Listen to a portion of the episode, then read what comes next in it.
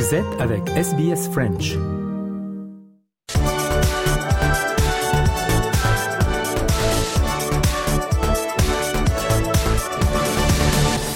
Épisode 129 d'Europa Voice. Messieurs, dames, bonjour. Au programme de cette émission, nous allons parler euh, accord de libre-échange entre l'Union européenne et l'Amérique du Sud, mais aussi la relation bilatérale au beau fixe, semble-t-il, entre la France et l'Australie. C'est tout de suite et comme chaque Europa Voice, c'est avec Nathanaël Bloch. Bonjour Nathanaël.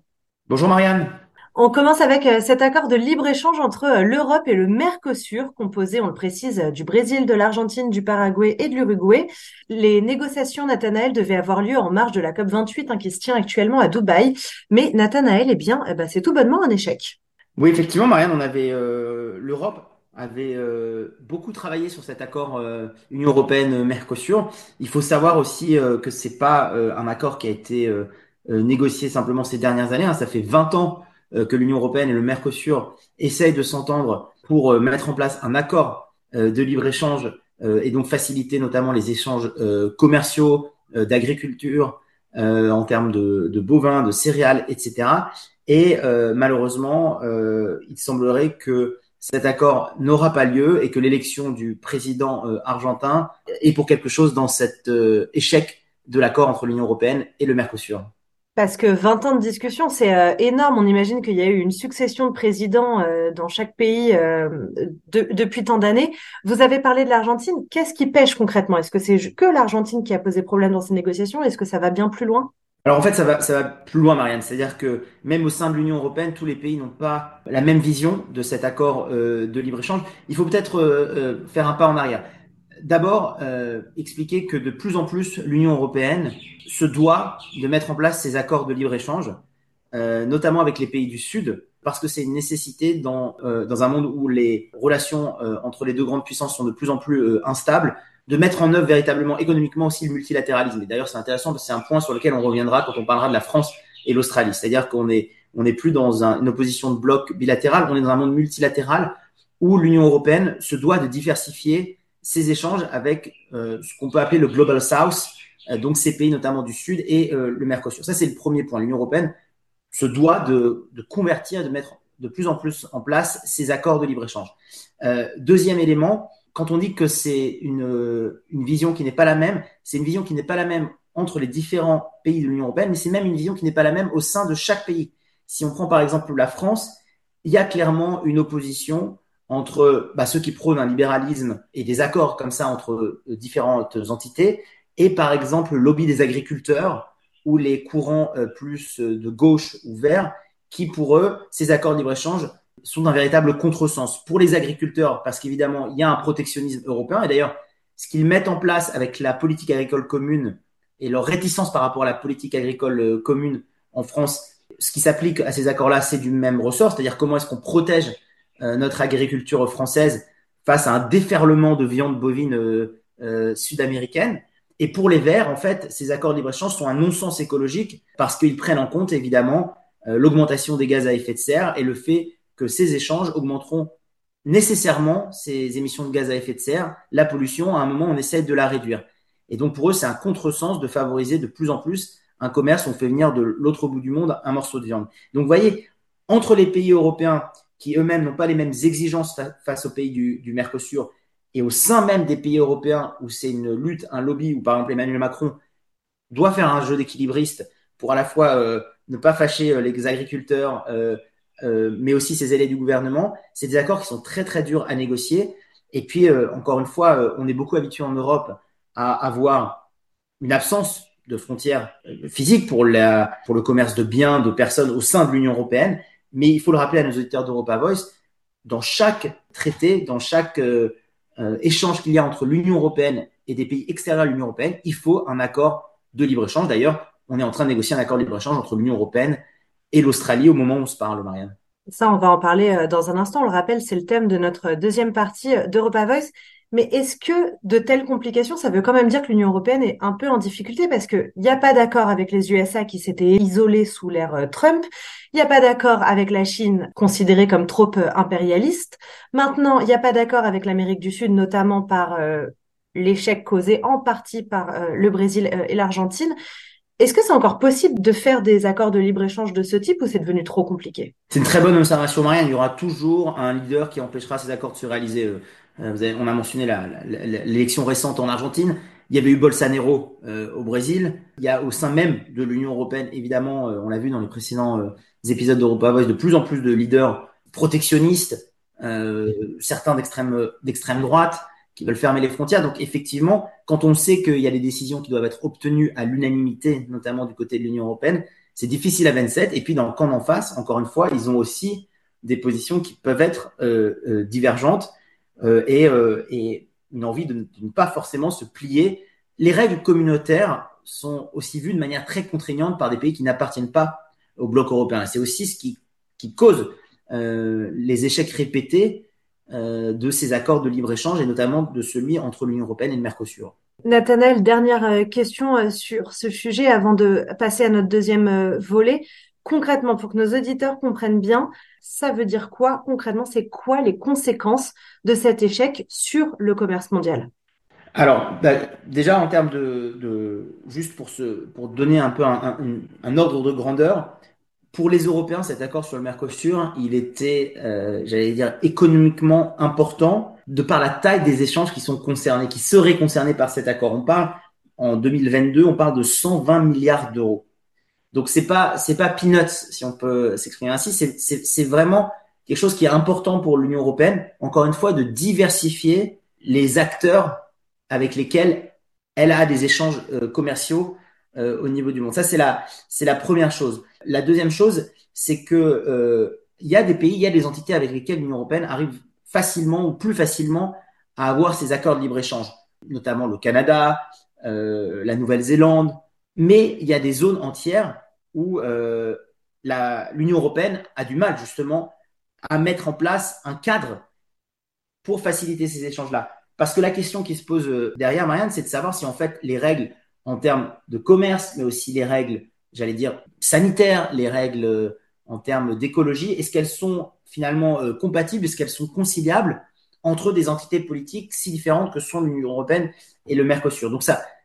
On achoppe aussi sur, ces questions-là, c'est-à-dire que derrière cet accord purement économique, c'est parce que derrière, il y a des questions sanitaires, il y a des questions écologiques, il y a des questions euh, légales de manière plus générale qui font qu'on n'arrive pas à s'entendre. Et encore une fois, la difficulté, Marianne, euh, qu'on a euh, dans ces échanges-là, c'est qu'il faut à la fois convaincre dans son propre euh, pays, c'est-à-dire qu'aucun leader ne va prendre le risque que ce soit explosif de négocier ces accords-là, mais il faut aussi convaincre les autres pays de l'Union européenne. On a des élections européennes en juin prochain, en juin 2024, donc il est aussi très peu probable que maintenant que cet accord a échoué et qu'il n'ira pas plus loin, que rien ne sera conclu en décembre, que véritablement on s'engage vers une nouvelle feuille de route avant les prochaines élections il y a trop de risques d'instabilité, trop de risques de changement.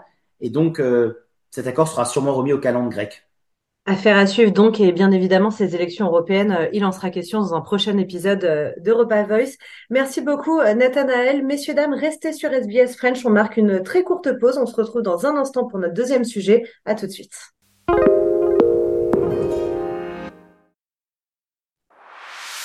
Votre communauté, vos conversations. SBS French. Europa Voice épisode 129, on retrouve Nathanaël Bloch et on attaque avec ce sujet la relation bilatérale entre la France et l'Australie. Nathanaël, les deux pays semblent de nouveau avancer euh, main dans la main.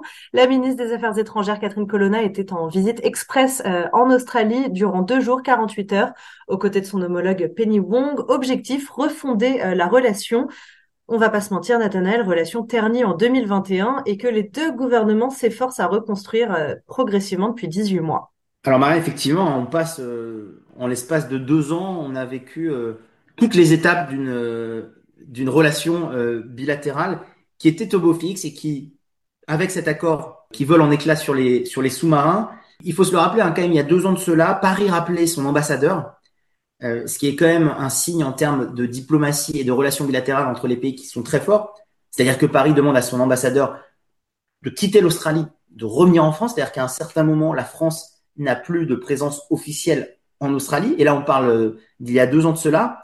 Le président Emmanuel Macron, à cette époque, avait traité le premier ministre australien, à l'époque c'était Scott Morrison pour les libéraux, pour les libéraux, pardon, enfin les liberals en anglais, de menteur.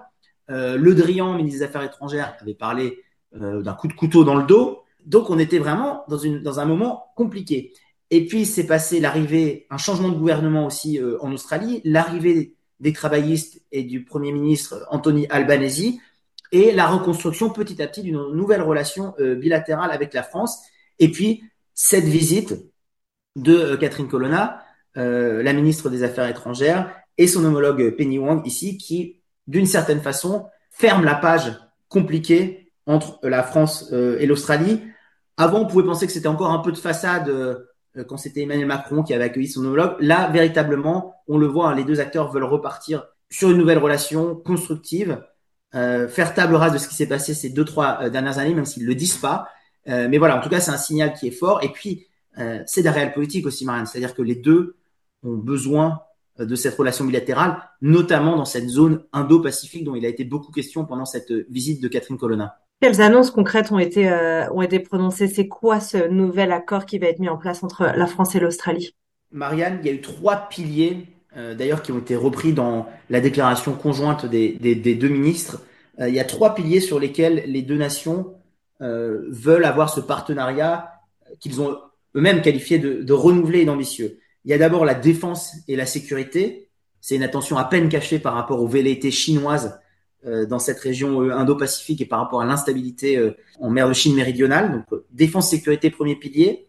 Il y a la lutte contre le changement climatique. Et on le sait, hein, il y a beaucoup de coopération entre la France et l'Australie, entre les universités françaises et les universités australiennes. Et puis, on voit hein, même au niveau australien avec la montée des mers et, et, et certaines îles qui commencent à, être sérieusement menacé d'être englouti euh, dans le Pacifique, c'est véritablement un, problème majeur auquel l'Australie et la France doivent se confronter. Et puis le dernier pilier après, donc défense sécurité premier pilier, lutte contre le changement climatique deuxième pilier, troisième pilier, Marianne, l'éducation et la culture. Sur celui-là, j'allais dire, euh, ça a toujours été au beau fixe, mais c'est véritablement un renforcement de ces échanges-là entre les universités. Euh, la ministre a été reçue à la NGV, qui est euh, un des grands musées de Melbourne. Elle a décoré un des pontes de la NGV. Donc voilà, pour, pour ce volet-là, ce troisième volet d'éducation et de culture, c'est véritablement au beau fixe et on continue à renforcer ce soft power dans les prochaines années. Mais Nathanaël, vous parlez de réel politique. Est-ce qu'il n'y a pas un peu de poudre aux yeux dans tout ça? Parce que donc les annonces ont été suivies euh, d'actions immédiates. Les annonces ont été faites euh, à Canberra et le lendemain, donc vous l'avez dit, euh, Catherine Colonna s'est déplacée à Melbourne. Le matin, elle a annoncé euh, la FACET, un partenariat pour la transition écologique, et l'après-midi à la NGV, elle a annoncé la FACEF, une fondation pour la culture. Tant il y a de l'argent qui a déjà été investi dans la FACEF, donc vous l'avez dit, cette relation éducation-culture, elle a toujours plus ou moins été au beau fixe.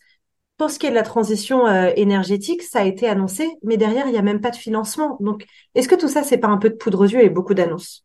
Je crois pas. Je crois vraiment que moi, ce qui m'a dans, la déclaration conjointe, si, si, on reprend pour le coup les mots officiels des, des deux ministres, ce que j'ai trouvé extrêmement intéressant, c'est le cheminement intellectuel. C'est-à-dire que première partie du discours, c'est la France et l'Australie qui condamnent sans équivoque les attaques terroristes du Hamas euh, du 7 octobre dernier, qui, qui rappelle le droit d'Israël de se défendre, mais qui rappelle aussi la nécessité du respect du droit international humanitaire. Enfin, en gros, il y a d'abord un focus sur ce qui se passe au Proche-Orient. Deuxième focus de cette déclaration, c'est ce qui se passe en Ukraine, en Russie, et pareil, France et Australie ont la même ligne, c'est-à-dire une condamnation sans équivoque de la guerre provoquée par la Russie contre l'Ukraine. C'est le mot utilisé par, euh, par cette déclaration conjointe. Et en fait, de manière assez euh, naturelle, donc après le Proche-Orient, après la Russie et l'Ukraine, vient l'Indo-Pacifique et la Chine. Et donc l'idée, c'est aussi un peu de dire que la France et l'Australie doivent travailler ensemble pour que ne se retrouvent pas dans cette zone Indo-Pacifique et en Chine euh, méridionale avec ce qui se passe à Taïwan, ne se retrouvent pas des situations comme on est en train de devoir les gérer à la fois au Proche-Orient et en Ukraine et en Russie.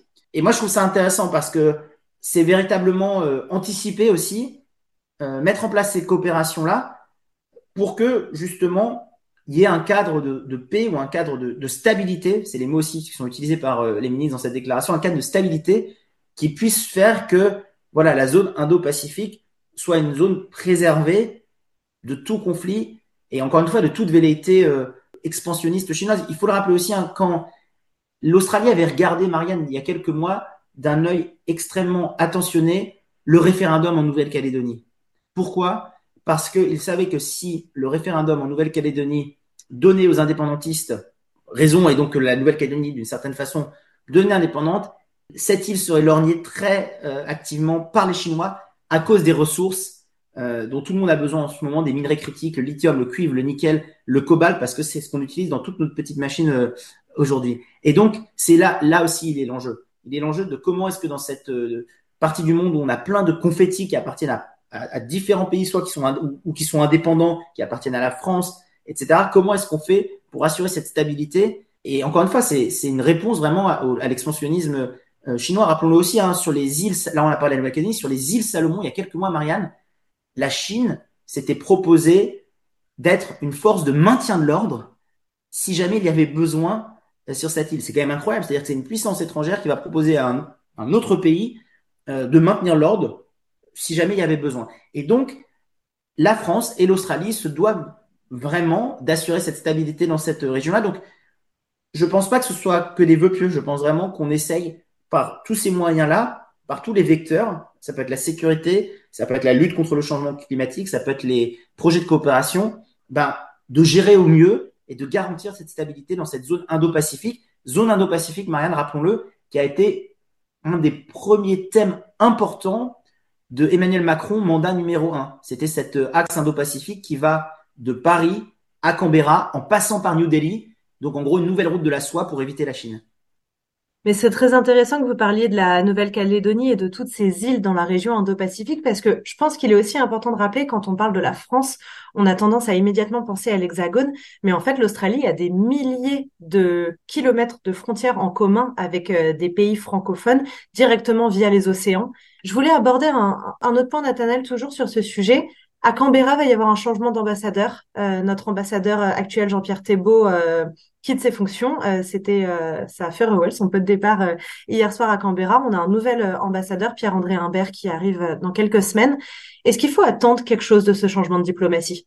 C'est une bonne question, Marianne, et comme d'habitude, difficile de, de, lire. Enfin, on lit pas dans les boules de cristal à, à Europa Voice. D'une certaine façon, il y a aussi un symbole, c'est-à-dire que l'ambassadeur qui part est l'ambassadeur qui a été rappelé d'ailleurs par Paris, euh, qui a dû affronter ces difficultés euh, lors de l'affaire des, des sous-marins. Donc, d'une certaine façon, ce nouvel ambassadeur, c'est aussi une manière de, plus que symboliquement, tourner la page et d'acter ce nouveau départ en termes de relations euh, euh, bilatérales. Et donc, je pense, euh, encore une fois, hein, sans, sans avoir sa feuille de route en face des yeux, je pense qu'il arrive dans un cadre apaisé, dans un cadre, il va arriver quelques jours après cette visite de Catherine Colonna et, euh, et, ce nouveau partenariat que je cite encore une fois renouvelé et ambitieux. Donc, euh, on lui souhaite euh, bonne chance à, cette, à, ce nouvel ambassadeur et, et, et on espère justement qu'il qu'on va réussir à retrouver cette relation euh, France-Australie qui était au beau fixe encore une fois avant 2021 et avant euh, cette histoire des sous-marins. Eh bien, merci beaucoup, Nathanaël. On se retrouve très bientôt pour un nouvel épisode d'Europa Voice. Merci beaucoup, Marianne. C'était euh, l'épisode numéro 129 de Repas Voice. J'espère qu'il vous a plu. À très bientôt, messieurs, dames.